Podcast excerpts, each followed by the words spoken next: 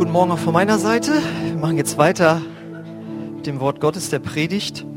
Und die muss ich mit der Frage anfangen, wer wusste denn oder weiß, dass heute Erntedankfest ist? Gut, das ist nur die Hälfte. Ich weiß das auch seit Anfang der Woche.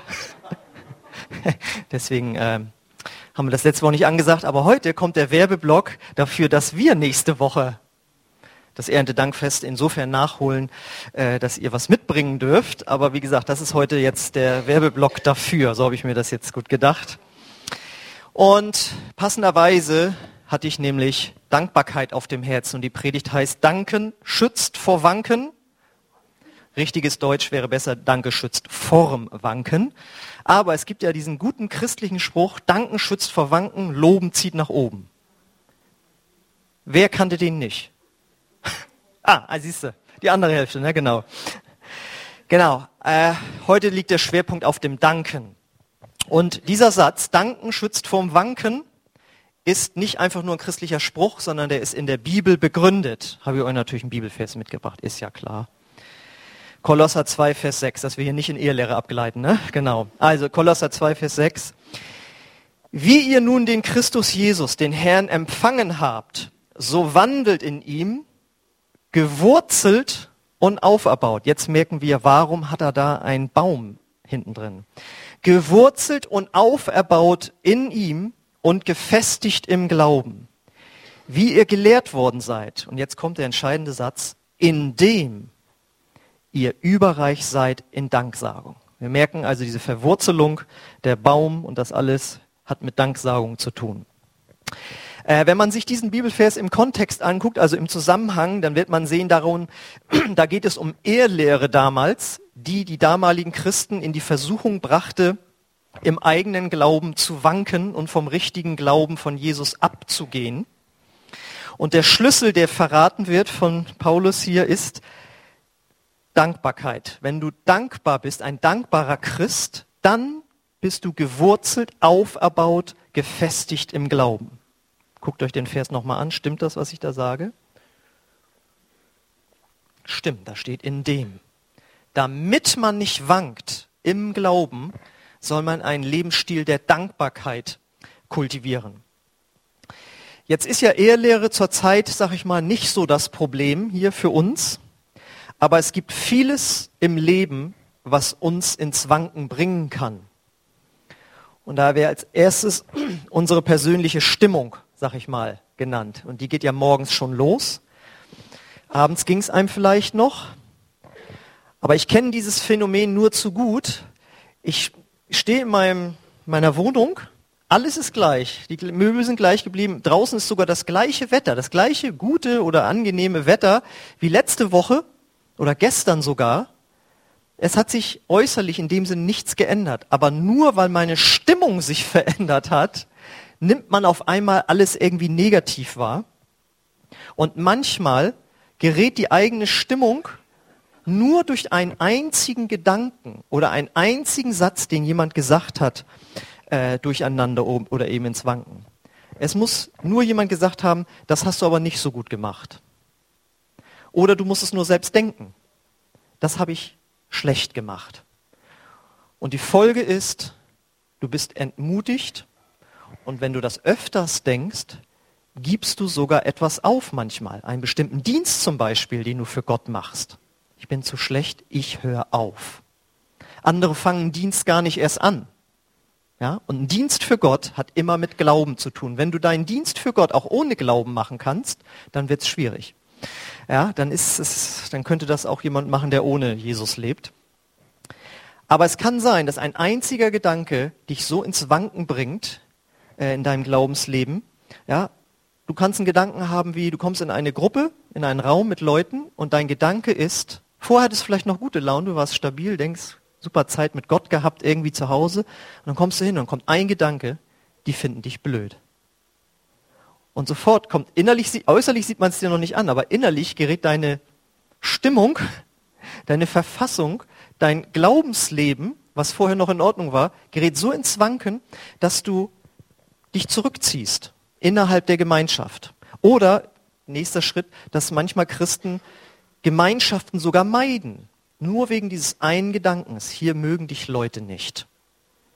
Und wir sind sicherlich einig, ein stabiles Glaubensleben befähigt einen dazu, in Gemeinschaft zu leben. Aber wenn dieses Glaubensleben ins Wanken gerät durch den Gedanken, die mögen dich nicht, dann äh, ja, fängst du an, Gemeinschaft zu meiden, die Gott eigentlich für dich hat.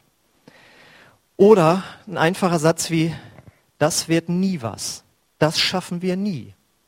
Und schon kommen Ängste und Sorgen über dein persönliches Leben, über das Leben deiner Kinder, deines Betriebes oder wo immer du irgendwie drin bist. Komm rein in dein Leben und bring dich ins Wanken. Vor was noch gut drauf, ein Gedanke oder ein Satz von jemandem bringt dich durcheinander.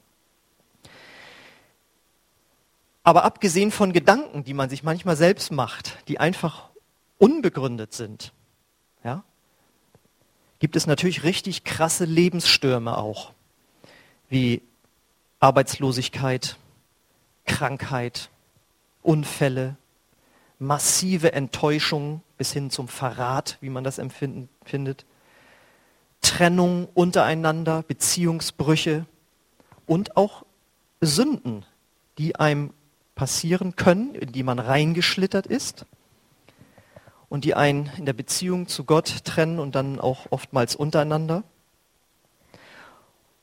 Und wenn diese Lebensstürme kommen und anfangen zu rütteln, ihr seht wieder den Baum, dann wäre es schön, wenn man doch so fest gegründet wäre. Ja? Aber wenn man nicht fest gegründet ist durch Dankbarkeit, dann können Gedanken kommen wie, wie konnte Gott das zulassen? Ja? Wie konnte Gott das zulassen, dass das in meinem Leben passiert? Oder Zweifel an Gott. Ist Gott wirklich gut, dass das jetzt passiert ist? Dann kommt als nächstes die Versuchung. Vielleicht sollte ich es doch lieber in der Welt probieren. Da ging es mir ja besser ohne Gott. Hat die Welt vielleicht doch Besseres zu bieten? Das heißt, dein ganzes Glaubensleben, dein Wandel mit Jesus kann so ins Wanken geraten. Aber, jetzt kommt wieder der Satz, danken schützt vorm Wanken. Weil danken ändert sofort dein Denken und deine Perspektive und damit auch dann wieder deine Gefühle. Sobald du in diesen schlechten Denken oder in diesen schlechten Situationen, in denen du dran bist, anfängst zu danken, wirst du merken, du musst ja dann für Sachen danken, die noch da sind, die gut sind. Ja, für die schlechten Dinge brauchst du nicht danken. Gott sagt, wir sollen in den schlechten Situationen danken. Das heißt, in den schlechten Situationen danke ich natürlich für die guten Sachen. Und indem ich anfange, für die guten Sachen, die noch da sind, zu danken, kommt der Gedanke, es gibt ja doch noch Gutes in diesem Schlechten.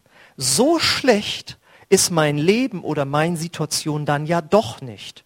So auswegslos ist die Situation ja doch nicht. Einfach danken für das, was noch da ist. Das berühmte Beispiel das ist jetzt kein tiefgründiges Ding, ja, aber du verschüttelst schüttelst was aus deinem Glas und ärgerst dich, dass da nun was rübergeschwappt ist. Kannst du sagen, ah, danke, dass die andere Hälfte drin geblieben ist. Man kann immer was Gutes finden. Das ist, Glas ist halb voll oder halb leer. Ja? Und wenn du dankst, siehst du das Glas halb voll. Und wenn tatsächlich irgendwas, ich meine, körperlich Schlimmes zum Beispiel passiert ist, ja, ich weiß, ein Pastor brachte das mal, er hatte, er hatte eine echte Person vor Augen, den er kannte, ein Christ, äh, der hat den Arm verloren. Kannst du dir das vorstellen, den Arm zu verlieren? Und er sagt, aber das war ein Mensch, der hat Gott gedankt für den anderen Arm, den er noch hat. Da musst du erst mal schlucken. Aber wenn du zu der Haltung durchkommst, durchbring, dich durchbringst durch Dankbarkeit, dann wirst du anders durch Leben laufen.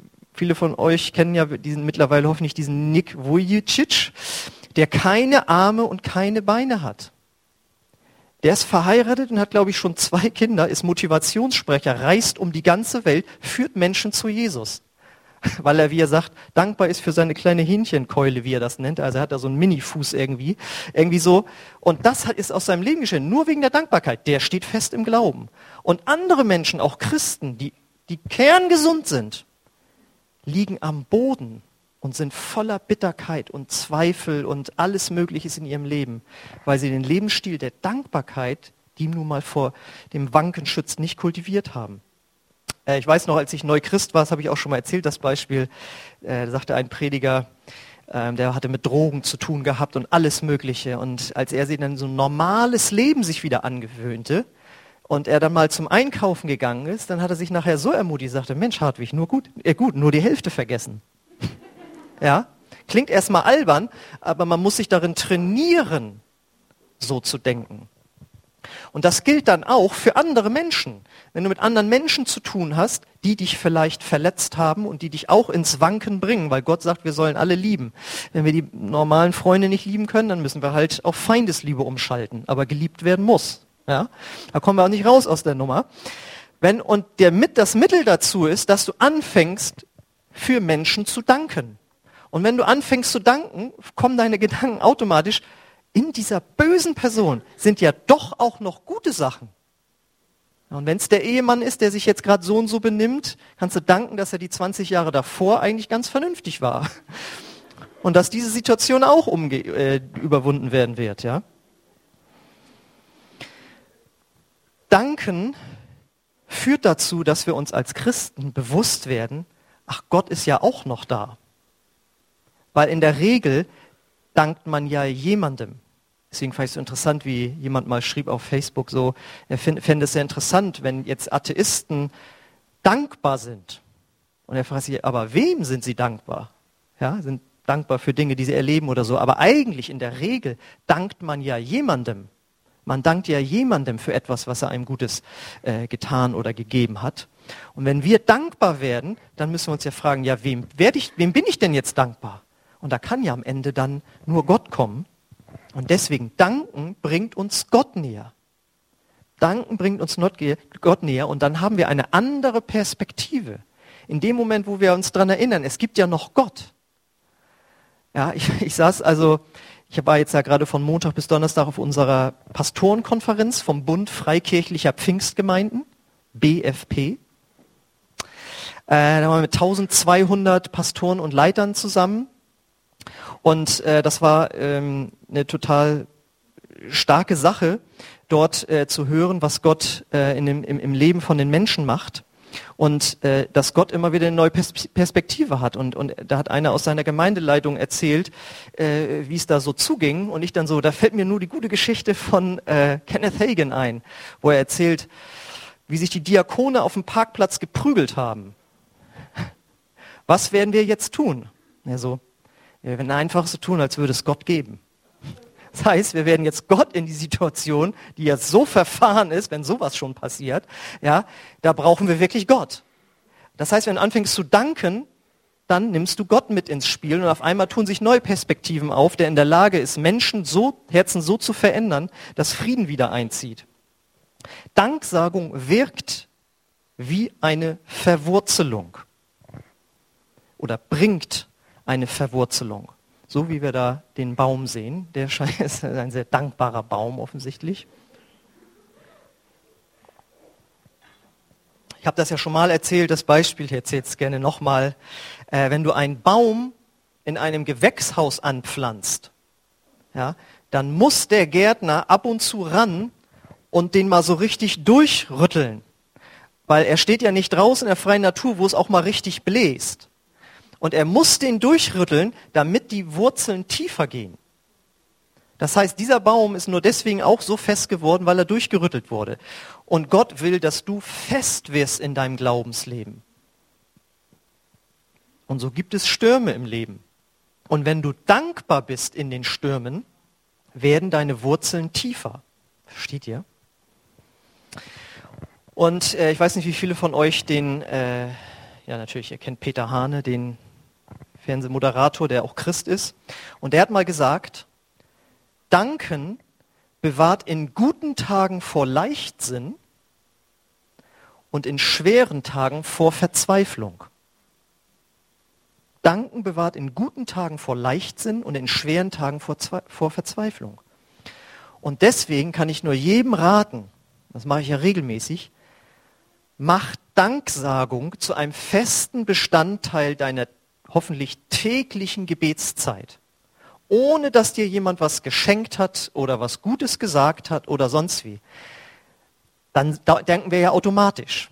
und in den Situationen, die ich jetzt aufgezählt habe, wo was Schlechtes passiert, dass wir uns angewöhnen, doch trotzdem dankbar zu sein für die guten Sachen, wenn wir uns angewöhnen, wo gar nichts passiert, weder was Schlechtes noch was Gutes, trotzdem jeden Tag zu danken, für einfach die Sachen wertzuschätzen, die da sind, für die Wohnung, die du hast, dass das Auto immer noch läuft, dass du überhaupt ein Auto hast, dass du in Deutschland Christ sein darfst, dass du überhaupt Christ bist, dass Gott dir die Chance gegeben hat, umzukehren von deinem vorherigen Lebensstil.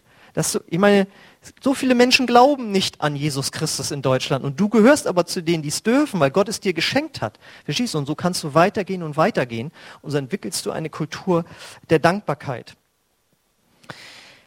Dieser Satz, Danken bewahrt in guten Tagen vor Leichtsinn, in schweren Tagen vor Verzweiflung, ist echt gut, weil dieser Satz, in guten Tagen bewahrt es einem vor Leichtsinn, da muss man ja auch mal drüber nachdenken. Denn was uns auch ins Wanken bringen kann, ist nicht nur diese ganzen Negativerlebnisse, von denen ich gesprochen habe, sondern auch die guten Erlebnisse. Wie das denn? Ganz einfach.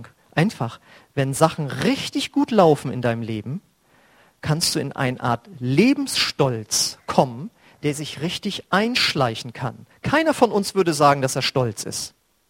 Also wird jetzt auch keiner sagen wie Mose, er war der demütigste Mensch auf Erden, so vielleicht auch nicht, aber stolz will keiner von uns sein.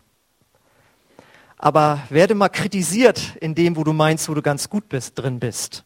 Oder lass mal was schief laufen. Oder jemand sagt, Mensch, dann könnte das jetzt ja jemand anders übernehmen. Was weiß ich ja. Auf einmal merkst du, wie stolz du darauf bist, was du alles bis jetzt äh, gemacht hast. Der Satz, gar nicht so schlecht, wie ich das alles so hinkriege, der kann unsichtbar im Herzen sein und der kann für einen Vorstandschef gelten, für einen Pastor, genauso wie eine, wie eine Mutter und Hausfrau, die äh, zu Hause den Laden richtig gut am Laufen hat. Bei all dem Stress. Gar nicht so schlecht, wie ich das alles so hinbekomme. Und was wir dann vergessen können, und das stimmt ja auch, wir haben auch einen Anteil, das ist ganz klar. Aber was wir dann sehr schnell vergessen ist, dass das ohne Gottes Segen so nicht verlaufen wäre. Und in dem Bibelvers steht ja, dass wir in ihm verwurzelt sein sollen. In Gott. Wir sollen nicht einfach nur so verwurzelt sein. Es gibt auch Menschen, die ohne Gott leben, die irgendwie fest im Leben stehen. Ja? Wir sollen in Gott fest verwurzelt sein. Und wenn wir vergessen, dass es Gottes Segen ist, der uns all das Gute beschert hat, ja, wir haben unseren Anteil auch daran, ganz klar. Aber es ist letzten Endes Gottes Segen. Dann äh, geraten wir in unserem guten Glaubenswandel mit Jesus auch ins Wanken. Und das kann sogar ganze Nationen betreffen. Wir Deutsche mit unserem Fleiß und unserer Disziplin. Und das ist ganz, ganz wichtig, weil ihr wisst hoffentlich, dass wir morgen den Tag der deutschen Einheit feiern. Das ist ein Geschenk Gottes, was uns da gemacht äh, wurde vor über 20 Jahren. Ja, das ist ein Geschenk, was wir bekommen haben. Und wisst ihr, deswegen wurde irgendwann mal, und jetzt kommt's, das Erntedankfest eingesetzt. Kann man nämlich drüber lesen. Mit dem Erntedankfest soll in Dankbarkeit an die Arbeit in Landwirtschaft und Gärten erinnert werden und auch daran, jetzt kommt's, dass es nicht allein in, des, in der Hand des Menschen liegt, über ausreichend Nahrung zu verfügen. Und ich meine, da sind wir ja nun wirklich, da denkt ja keiner mehr drüber nach. Das Essen, die Regale sind voll bei äh, Aldi, Lidl, Edeka, wo immer du einkaufst, ja, das ist voll. Da. Aber dass das Gottes Segen ist, der diese Ernten uns geschenkt hat. Wie viele Menschen auf der Welt haben schlechte Ernten, ja? Und deswegen wurde das Erntedankfest eingesetzt, dass der Mensch sich daran erinnert, wem er diese Dinge zu verdanken hat. Und deswegen äh, wurde zum Beispiel in den USA und in Kanada äh, das Thanksgiving Fest irgendwann mal sogar als nationaler Feiertag äh, ausgerufen. Das ist entstanden aus dem Erntedankfest ähm, von den englischen Pilgervätern, the Pilgrims die mit der so berühmten Mayflower 1620 äh, von England nach Amerika gekommen sind. Die haben dort Erntedankfest gefeiert und daraus wurde dann irgendwann das Thanksgiving Fest. Und darüber heißt es, die Pilgerväter sowie alle Präsidenten von George Washington bis äh, Barack Obama haben Dank an Gott proklamiert. Also zum Beispiel Präsident Obama hat gebetet, zu Gott richten wir unsere Herzen empor aus, oder gesagt, zu Gott richten wir unsere Herzen empor aus Dankbarkeit für unsere vielen Segnungen füreinander und für unsere Nation. Und dort geht das über das Erntedank hinaus. Da wird wirklich für alles gedankt und das ist eins oder mit das sogar das größte Fest eigentlich in den USA, sogar noch vor Weihnachten. das ist im November und da kommt in der Regel die ganze Familie zusammen, so wie wir das äh, an Weihnachten erleben. deswegen ist da dann an den Flughäfen und Bahnhöfen alles überlaufen, weil da kommt die ganze Familie zusammen und dann wird ja der schon mal gekriegt Truthahn gegessen, der dann vom Präsidenten noch da begnadigt wird und all diese Sachen. Sieht man ja mal vom Weißen Haus. Und dann äh, sitzen alle um den Tisch rum und dann ist in ganz vielen äh, Familien der Brauch, dass jeder nacheinander sagt, wofür er in diesem Jahr dankbar war. Ja, und Gottglaube ist da ja stark verbreitet, die meisten danken Gott, aber auch Atheisten feiern dieses Fest, ja, und äh, das ist absolut etwas Wertvolles und deswegen ist es auch wertvoll, dass wir das Erntedankfest haben, aber wir wollen es mal jetzt auch nicht nur auf die Ernte reduzieren, sondern auf alle Segnungen, die wir von Gott empfangen haben. Und deswegen lade ich uns ein, dass wir zu nächsten Sonntag, wie wir das jedes Jahr machen, einfach äh, Lebensmittel mitnehmen, gerne auch in Dosen, äh, die wir dann hier aufbahren, hätte ich beinahe gesagt, nein, also hier hinstellen. Und äh, Detlef wird das dann äh, mitnehmen hin zur Lilienthaler Tafel, wo Menschen hingehen können, die dann äh, bedürftig äh, sind und das dann so bekommen.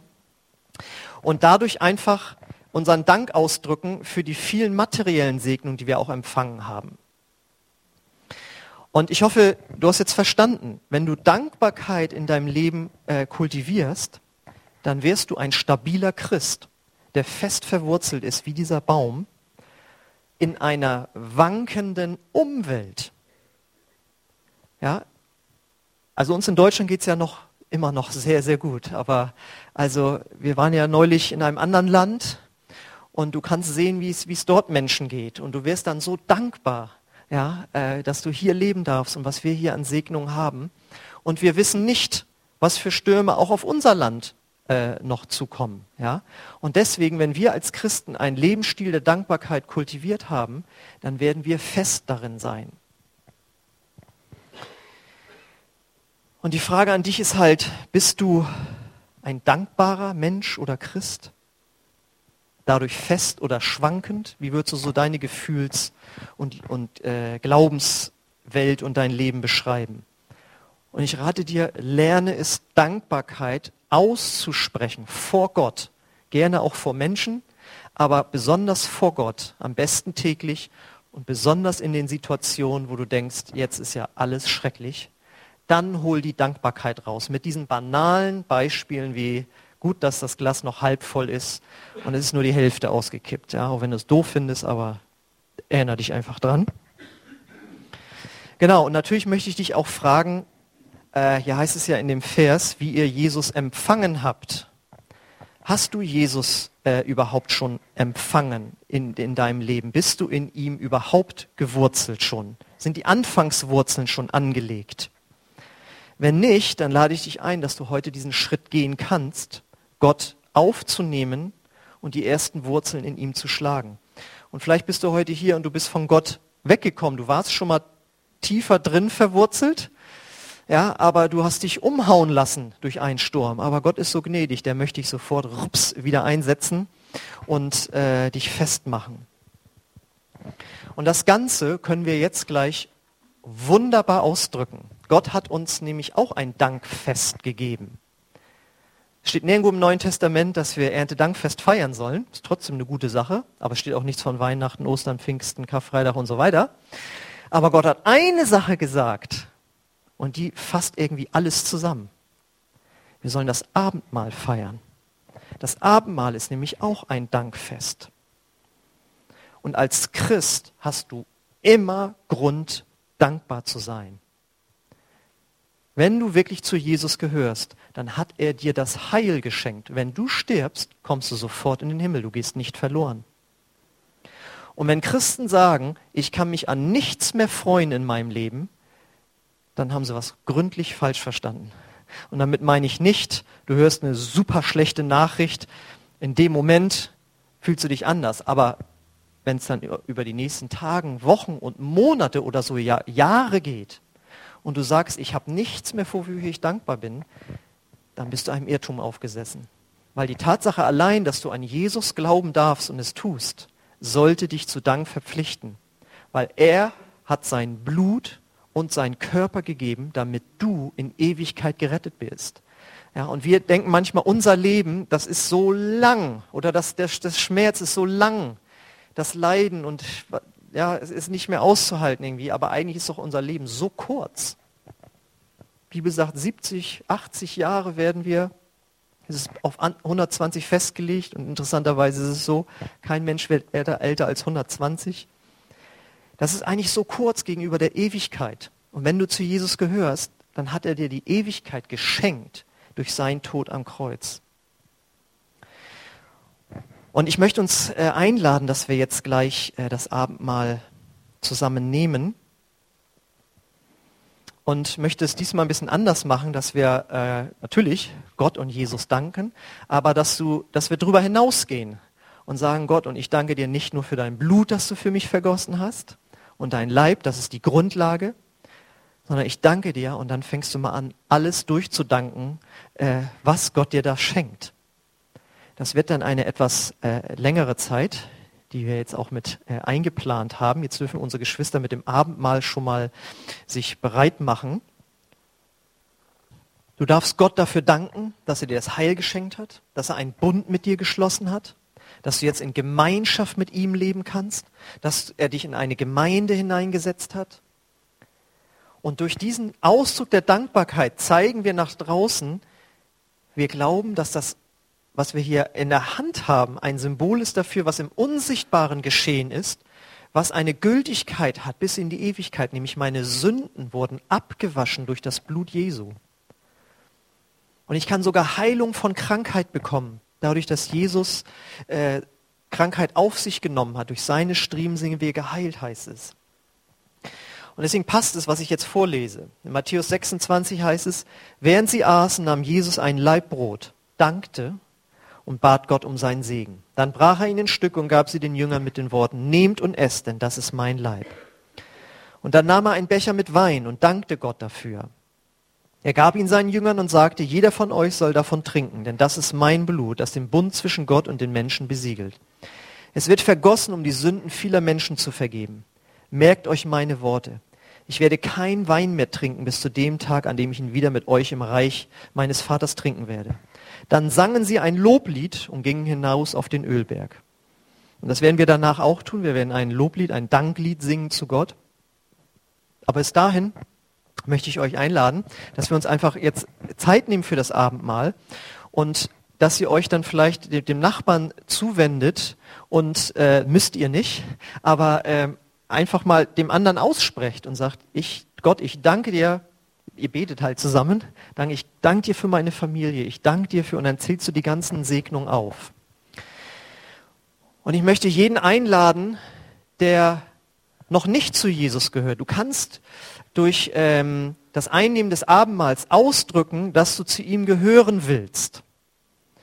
Und wenn du das möchtest, dann lade ich uns ein, dass wir gemeinsam jetzt ein Gebet sprechen äh, wo wir vielleicht unsere Augen schließen, wo wir vielleicht etwas Musik haben, damit wir hier äh, eine gewisse Atmosphäre auch haben. Und ich lade dich ein, wenn du sagst, ich möchte dieses Abendmahl nehmen im Glauben an Jesus, dass er auch meine Sünden vergeben hat, dann bete einfach dieses Gebet mit. Und Gott nimmt dich in sein Reich auf und du kannst einen Lebensstil der Dankbarkeit entwickeln. Wenn du das möchtest, ich bete das laut vor und äh, du darfst es dann laut mitbeten mit uns allen zusammen. Also nicht Einzelne, sondern wir beten das einfach alle laut. Es ist gut, Gott zu danken für das, was er für uns getan hat.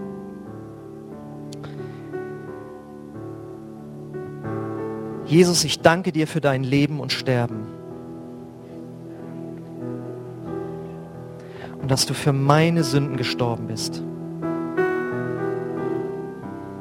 und dass du für mein Leben auferstanden bist. Vergib mir alle meine Schuld